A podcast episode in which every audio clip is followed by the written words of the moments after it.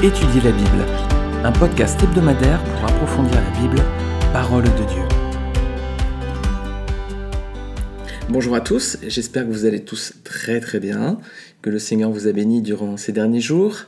En tout cas, c'est ma prière que le Seigneur euh, garde sa, sa bienveillance sur vos vies.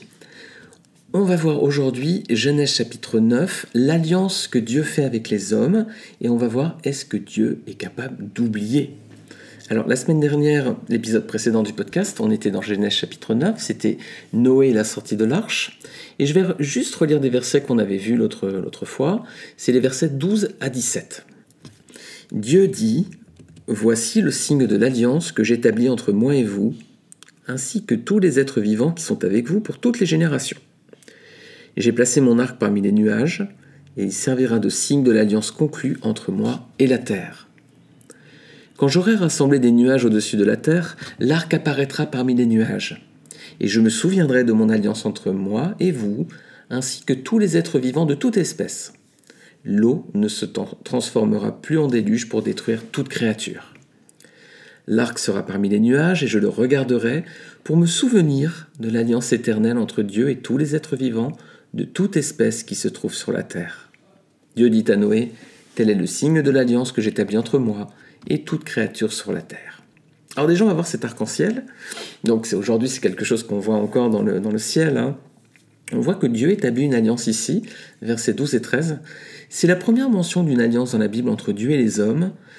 Et on voit que les personnes qui étaient concernées par cette alliance, bah, c'était tous les hommes et tous les animaux de toutes les époques. Donc c'est une alliance universelle.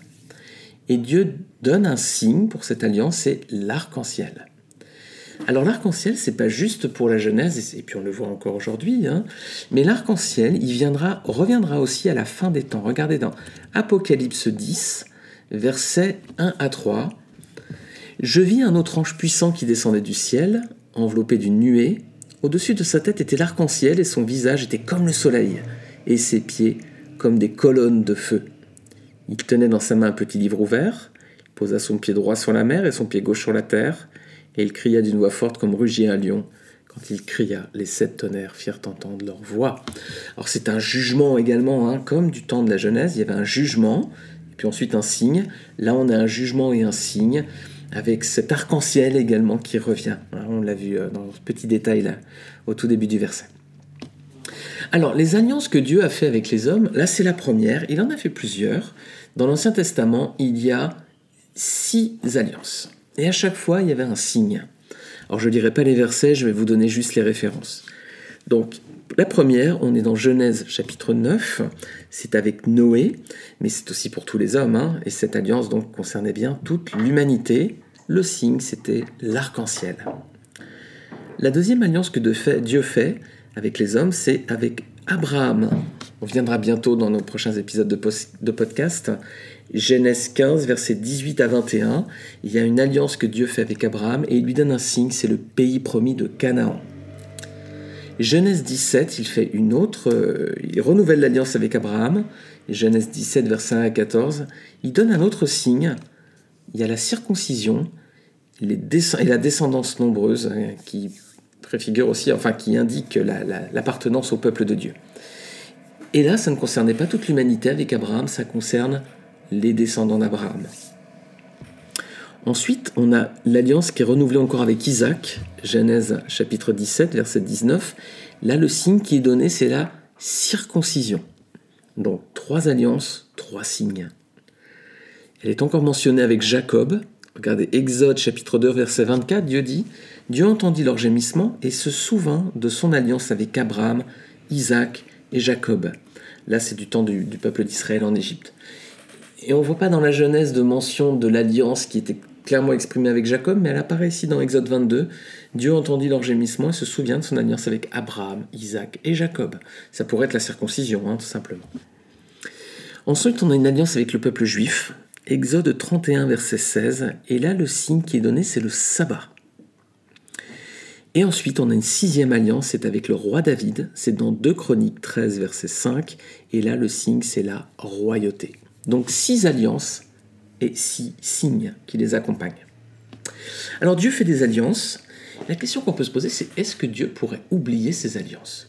Parce qu'on a vu au tout début, quand on a dit Genèse chapitre 9, Dieu dit L'arc sera parmi les nuages, et je le regarderai pour me souvenir de l'alliance éternelle entre Dieu et tous les êtres vivants, toute espèce qui se trouve sur la terre.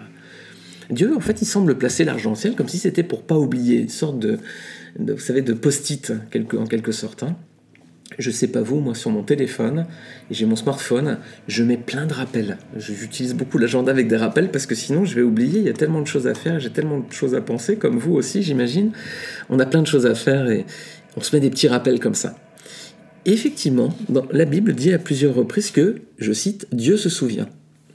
Par exemple, Genèse chapitre 8, on, avait vu hein, avec Noé dans l'arche, donc euh, euh, Genèse aussi 19 avec Abraham, lorsque Dieu, en Genèse 19, verset 29, avec Abraham, lorsque Dieu détruisit les villes de la plaine, il se souvint d'Abraham, c'est pourquoi il fit échapper Lot au désastre par lequel il bouleversa les villes où celui-ci s'était installé. Et dans l'arche, euh, Genèse 8, c'était Dieu se souvient de Noé dans l'arche, etc. C'était dans le podcast numéro 9. Donc, la Bible dit parfois que Dieu se souvient. Avec les Juifs aussi, Exode 2, verset 23-24, Longtemps après, le roi d'Égypte mourut, les Israélites gémissaient du fond de l'esclavage, ils poussaient des cris, leurs appels montèrent du fond de l'esclavage jusqu'à Dieu. Dieu entendit leurs gémissements et se souvient de son alliance avec Abraham, Isaac et Jacob. Encore peut-être une autre mention, dans Genèse 30, verset 22, on y viendra progressivement dans notre podcast. En parlant de Rachel, qui était stérile, on dit Dieu se souvient de Rachel et l'exauça et lui permis d'avoir des enfants. Il y aurait d'autres personnages, il y aurait Anne aussi dans 1 Samuel, chapitre 1, verset 19 à 20. Et il y aurait d'autres encore, d'autres mentions certainement. Dieu peut-il oublier quelque chose? Dieu se souvient. Est-ce que Dieu peut oublier, mes amis? Est-ce que Dieu nous a oubliés? Est-ce que Dieu a oublié sa création? Est-ce que Dieu a oublié l'homme? Ben, La réponse est non, pour au moins trois raisons. Premièrement, le mot utilisé là dans l'hébreu, c'est ce qui signifie se souvenir, se rappeler ça ne veut pas dire qu'on a oublié quelque chose, ça veut même plutôt dire le contraire. Par exemple, quand vous dites à quelqu'un, vous appelez quelqu'un pour son anniversaire et dit bah, Tu t'es souvenu de mon anniversaire? Et tu dis Bah oui, bien sûr. Bah, on n'a pas oublié, au contraire, on y a pensé. Tu t'es souvenu? Oui, je m'en suis souvenu. Ça ne veut pas dire, quand on dit il se souvient de quelque chose, ça ne veut pas dire qu'il a oublié. Au contraire, ça veut dire qu'il s'en rappelle. Tu t'es souvenu de mon anniversaire Tu t'es souvenu que tu m'avais promis quelque chose. Tu t'es souvenu que tu devais m'appeler? Ben oui, je m'en suis souvenu. Donc se souvenir, ça ne veut pas dire qu'on a oublié. Au contraire, ça veut dire qu'on s'en rappelle. Et c'est le sens du mot zakar en hébreu. Pourquoi Dieu ne peut pas oublier? Bah, Ça, c'était le premier point. Deuxième point, c'est parce que Dieu est fidèle, mes amis. Ésaïe 44, 21. Tu es mon serviteur au Israël, au Israël je ne t'oublierai pas. Psaume 111, verset 5. Il a laissé le souvenir de ses merveilles. L'Éternel fait grâce, il est rempli de compassion. Il a donné de la nourriture à ceux qui le craignent, il se souvient toujours de son alliance. Ah oui, Dieu est fidèle, mes amis. Hein. Donc au moins deux raisons, puis il y en aura une troisième, c'est que Dieu est omni. Il a trois attributs, Dieu. Il est omniscient, omniprésent, omnipotent. Pour faire simple, ça veut dire qu'omniscient, il sait tout. Omniprésent, il est partout. Et omnipotent, il peut tout. Donc Dieu ne va certainement pas nous oublier, mes amis. Dieu ne peut pas oublier. Voilà, très simplement. Alors je vais utiliser deux mots savants parce que c'est vrai qu'on parle de la personne de Dieu et on dit Dieu se souvient que on, a parfois des images un petit peu comme ceci. Hein. c'est pour nous permettre en fait de mieux comprendre. Je vais utiliser deux mots savants. Désolé, ils semblent un petit peu érudits. c'est l'anthropomorphisme ou l'anthropopathie. Ça vient du grec pathos, qui veut dire euh, voilà, pathos, c'est euh, les sentiments. Je cite Larousse, l'anthropomorphisme ou l'anthropopathie, c'est la tendance à attribuer à Dieu les sentiments, les idées et les actes de l'homme. C'est-à-dire qu'on pour personnaliser Dieu, on lui donne des attributs humains. Voilà. Alors pourquoi on fait ça? Ben, C'est le dictionnaire de Trévoux, un dictionnaire très ancien, qui nous dit l'anthropopathie, elle est nécessaire en parlant de Dieu pour faire comprendre au peuple bien des choses qu'il ne comprendrait pas cela. La Bible parfois l'attribue à Dieu des traits humains, voilà, c'est pour nous permettre de bien comprendre, parce que nous sommes limités, nous sommes dans un corps humain, Dieu est esprit, est en dehors du temps, et nous ne pouvons pas comprendre parce que nous n'avons pas les mêmes règles ni les mêmes repères que lui. Et notre esprit humain est donc limité à la compréhension de concepts qui sont humains. Je ne peux pas comprendre vraiment Dieu dans tout son être parce que je ne suis pas esprit, parce que je suis dans un monde qui est humain, charnel, avec des limites temporelles, ce qui n'est pas le cas de Dieu. Citons des exemples. Lorsque la parole nous dit que nous sommes entre les mains de Dieu, est-ce que Dieu a des mains, mes amis? Ben Non, il est esprit. Hein. C'est juste une image pour qu'on comprenne bien. Lorsque Jésus-Christ, par, exemple, dit euh, Je suis la porte, est-ce que Christ est une porte? Non, bien entendu. Ce sont des images utilisées, c'est pour qu'on comprenne bien. Alors donc Dieu, voilà, ne peut pas oublier, la parole utilise juste cette image pour nous permettre de bien comprendre. Alors Dieu, lui, ne peut pas oublier, mais nous, mes amis, l'homme, est-ce qu'on peut oublier une alliance? Oh oui, bien sûr. Alors, il y aurait tellement d'exemples dans la Bible hein, et dans le monde d'aujourd'hui. Je vais citer un verset dans Isaïe 24, 4 à 6. Alors, c'est un verset qui va faire plaisir si, euh, aux personnes qui ont une sensibilité écologique. Et puis aussi, elle nous ouvre un petit peu les regards en cette période de crise sanitaire. On j'enregistre ce podcast, on est en mai 2020, euh, on est en pleine crise sanitaire du Covid-19. Vous allez voir que ce verset Isaïe 24, 4 à 6, c'est un petit peu un sens qui nous interpelle. La terre est en deuil, elle est épuisée. Le monde épuisé dépérit. Les grands des peuples de la terre dépérissent. La terre avait été souillée par ses habitants parce qu'ils enfreignaient les lois, modifiaient les prescriptions, violaient l'alliance éternelle.